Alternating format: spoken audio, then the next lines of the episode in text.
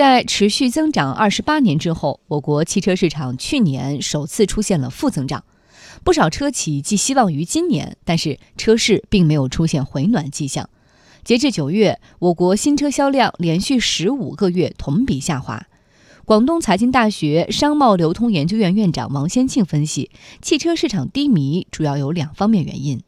大概一三年以来五年中啊，中国的消费提升层次导致的汽车消费啊一下暴涨。这种高潮过后啊，它有一个冷静的消化期，这是第一个原因。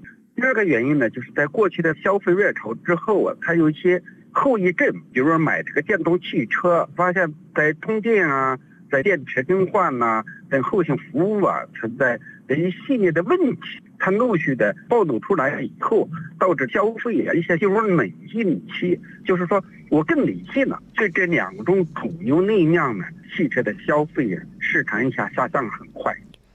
在汽车市场整体低迷的情况下，中高端汽车品牌，尤其是以奔驰、宝马、奥迪等为代表的豪华品牌，销量却不降反升。第三季度，奔驰在华销量销量超过了十八点一万辆，创下历史最高季度销售记录。宝马集团在中国市场前三季度销量首次突破五十万辆，也创下新高。业内认为，拉动高端车销量逆势增长的原因主要有四点：一、收入水平增长，提高消费能力；二、贷款购车比例逐年提升。三、增购加换购需求带来的汽车消费升级；四、持续研发投入推动产品持续升级。